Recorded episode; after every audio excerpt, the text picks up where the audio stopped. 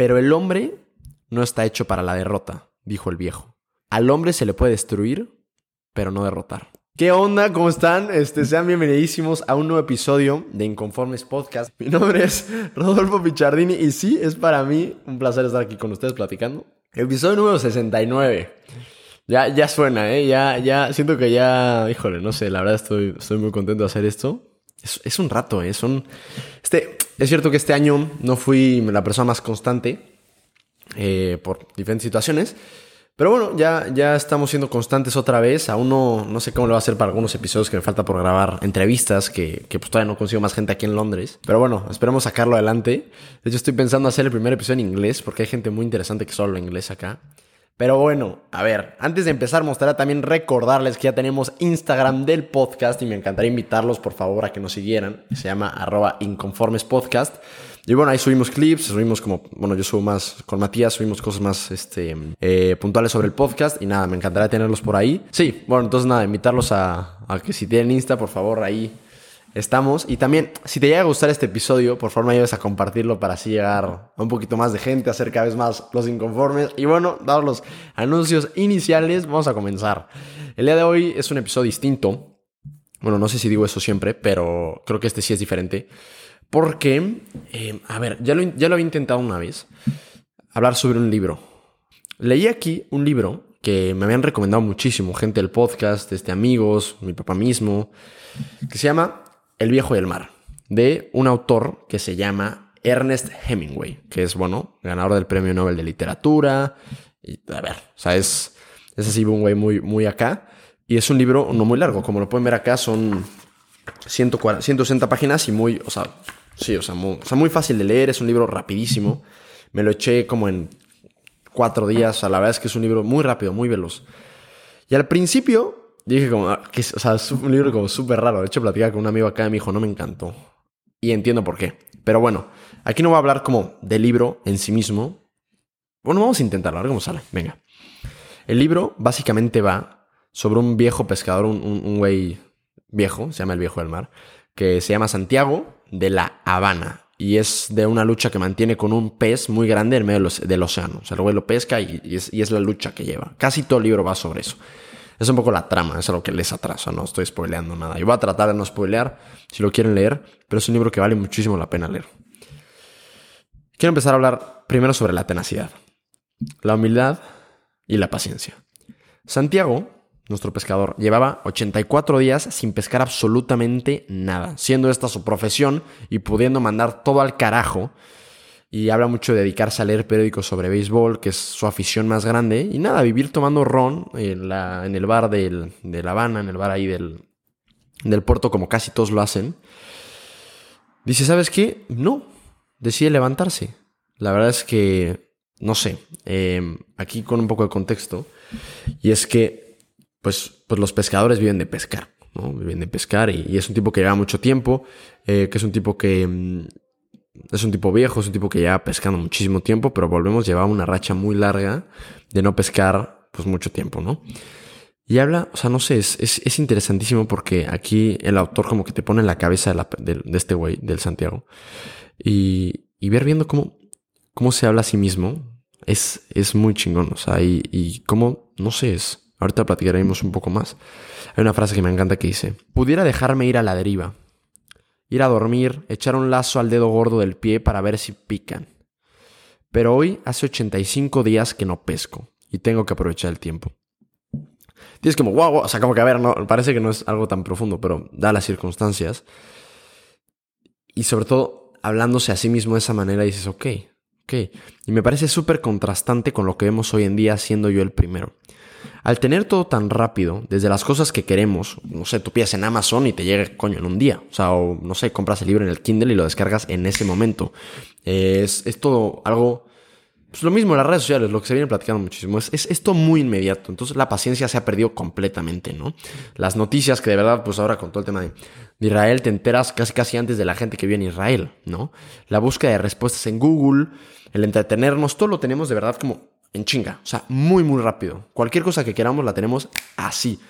O sea, si, no sé, yo quiero un libro y tengo que esperarme un par de días hasta en mi casa para comprarlo en el Kindle, digo no, y lo compro. O sea, como que te desesperas. O sea, no sé, y, todo el tema de la paciencia es algo, ya lo hemos platicado aquí en el podcast, en el episodio número 35, que es sobre la paciencia, pero es algo que no sé, que hemos perdido muchísimo. O sea, me parece interesantísimo. Todo es como muy rápido, todo el tema como de, de de como caballos, ¿no? Como estar en chinga todo el rato, todo el rato, todo el rato. Y pienso en cuántas cosas habré intentado y si después de 84 días no haber conseguido nada, honestamente no creo que hubiera tenido la fuerza para volverlo a intentar. O sea, yo me pongo, no sé, o sea, partirte la madre en el gimnasio 84 días y no ver absolutamente ningún cambio, o estudiar 84 días para un examen y aún así reprobar, o intentar el mismo truco de magia 84 días y que nada más no te salga. O sea, no sé, yo lo pienso en mí digo como, coño, no. Y es algo que, que en este libro como que se hace no mucho énfasis, o sea, porque es, es, algo sutil, es algo que como que si no te pones a pensar al respecto no te das cuenta. Pero es cierto, o sea, decir, llevar 84 días sin pescar y decir, bueno, no, a chingar a su madre. Y nuestro viejo está ahí y se levanta. Pinche viejo, pinche Santiago, neta, wow, güey, o sea, de verdad, no sé, eh, sobre todo, si yo poniéndolo en mi contexto, si yo me pusiera a hacer 84 días una cosa, siento que habría un avance monumental. En este libro que hemos platicado acerca de él, sobre todo a principios del podcast, se llama Hábitos Atómicos, de James Clear. Habla mucho de esta como meseta del hábito, ¿no? Creo que así se llamaba. Que es un momento donde no ves ningún cambio, donde estás avanzando, donde estás picando piedra, pero estás a punto de lograr llegar a un crecimiento exponencial, ¿no? Es como, no sé, ver, ver, o sea, es como estar aprendiendo a cocinar y no sé, los primeros 20 días no ves, o sea, neta no, o sea, dices, coño, no sé nada. Y no sé, a lo mejor a partir del día 21 o el día 23 empiezas como a notar un, cambio importante. Pero hay que mantenernos ahí. Y aquí, aquí viene el tema de la tenacidad. Y hay que seguir, y hay que seguir, y hay que seguir picando piedra. Es como, no sé, alguien que está literalmente picando piedra buscando, no sé, un, diamante y lleva 83 días picando piedra. Y al 83, y al día 83 decide dejarlo ir. Pero otro cuatre decide llegar a la misma piedra y pica una vez y se rompe. Y aquí el asunto es, ¿fue esa última vez que se picó la piedra lo que hizo todo o fueron las 83 veces anteriores? Y pues claramente pues es las 83 veces anteriores. Y no sé, creo que hoy en día, empezando por mí mismo, fue como una, una lección muy grande de decir, hay que ser tenaces, cabrón. O sea, hay que, hay que, hay que picar piedra.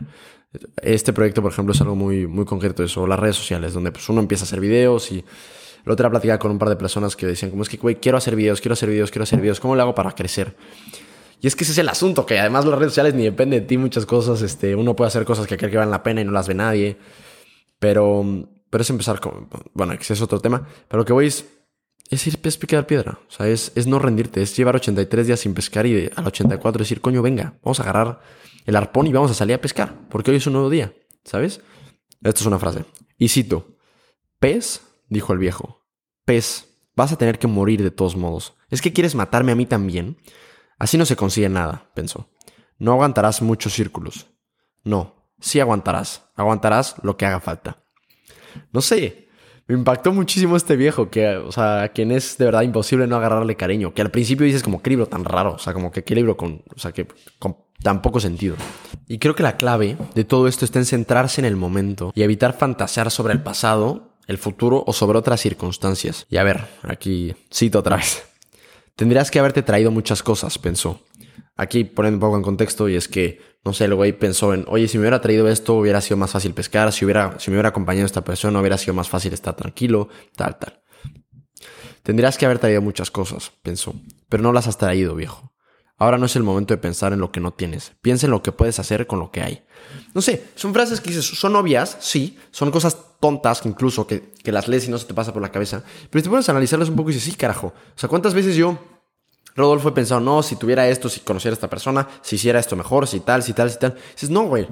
Such is life. O sea, ahorita estás así con estas circunstancias. Deja de estarte quejando, Rodolfo, de que, güey, piensa en lo que puedes hacer con lo que hay, ¿no? Pasando otro, otro tema que me hizo mucho reflexionar este librito. ¿Cuánto necesitas? Nuestro, nuestro querido viejo, Santiago, tiene un amigo, un chavito que se llama Manolo, que pescaba con él, pero como llevaba muchos días sin pescar, es, un tipo que era como un aprendiz y sus papás lo habían mandado con el viejo, y como llevaba muchos días sin pescar, sus papás le prohibieron seguir pescando con él, con el viejo. Pero habían formado una amistad bastante formidable y bueno, Manolo sabía de la habilidad del viejo para pescar y quería seguir con él a pesar de que sus jefes pues no lo dejaban. ¿no? Me encanta cómo al estar en medio del mar, el viejo, pudiendo ser un cascarrabias, un tipo así como todo enojón, así todo gruñón, un soberbio o incluso un rencoroso, ¿no? piensa mucho de una manera muy tierna de su amigo. Cito, pescar me mata tanto como me da vida, pero el chico sí me da vida, pensó. Es como, wow, imagínate que alguien pensara así de ti. Sobre todo, no sé, poniendo la circunstancia, creo que también incluso un tema de humildad, de decir a alguien mucho más grande y con mucha más experiencia que piense así de alguien tan chiquito. Y también durante el viaje, este cuate recuerda muchísimo con nostalgia el dormir en su cama de madera, con un, o sea, literal, los periódicos de béisbol son su almohada. Y eso es lo que añora. O sea, sentarse a leer sobre los Yankees. También el viejo es feliz en el mar. Lo tiene tanto, le tiene tanto aprecio que siente un respeto enorme por los peces que pesca. Los trata incluso con dignidad. No sé, un buen amigo, unos periódicos y un trabajo noble es todo lo que ese viejo necesita. Y uno aquí pensando en mil babosadas que necesita o que necesito y no sé, ¿cuánto, cuánto necesitamos de verdad? ¿Cuánto necesito? En serio, ¿no? Eh, lo platicaba ahora, estuve en Roma con, con mucha gente de Hakuna. Em, y justo me, contaba alguien que había hecho, que había ido a un voluntariado pues muy lejos, a África. Y me dijo como, o sea, ¿cuánto de verdad necesitamos? O sea, no cuánto, o sea, no necesariamente incluso valorar lo que tenemos, que obviamente eso es una, o sea, es, algo que se produce, es una sensación que se produce, pero cuánto de verdad necesito. Y te das cuenta que, que no mucho. O sea, y, uno se inventa tantas cosas que no sé, o sea, le, se inventa necesidades, ¿no? Y uno se va llenando de cosas, se va llenando de cosas, incluso se va quitando libertad interior, que es otro tema. Y por último, quiero hablar sobre el respeto hacia uno mismo. Cito. Ten calma y sé fuerte, viejo, se dijo a sí mismo.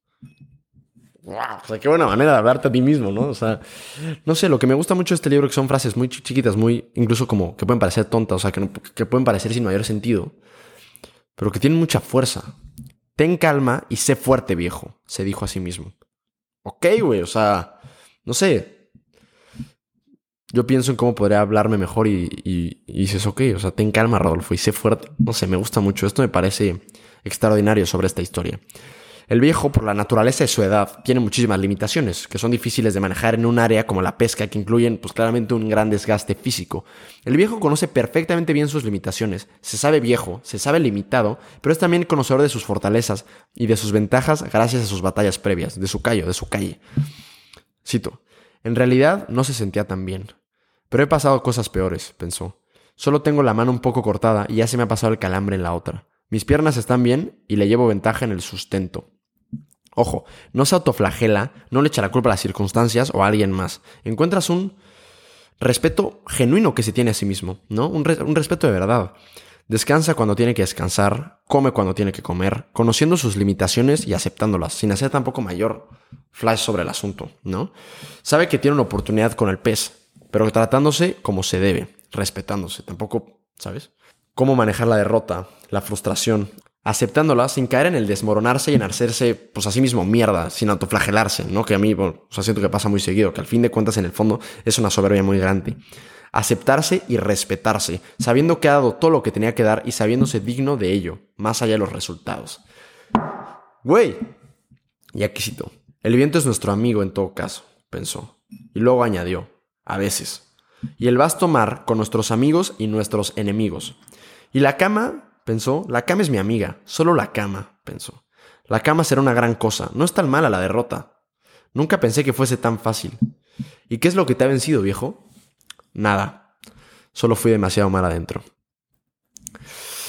No sé, a lo mejor parece algo que, carece sentido, no lo sé.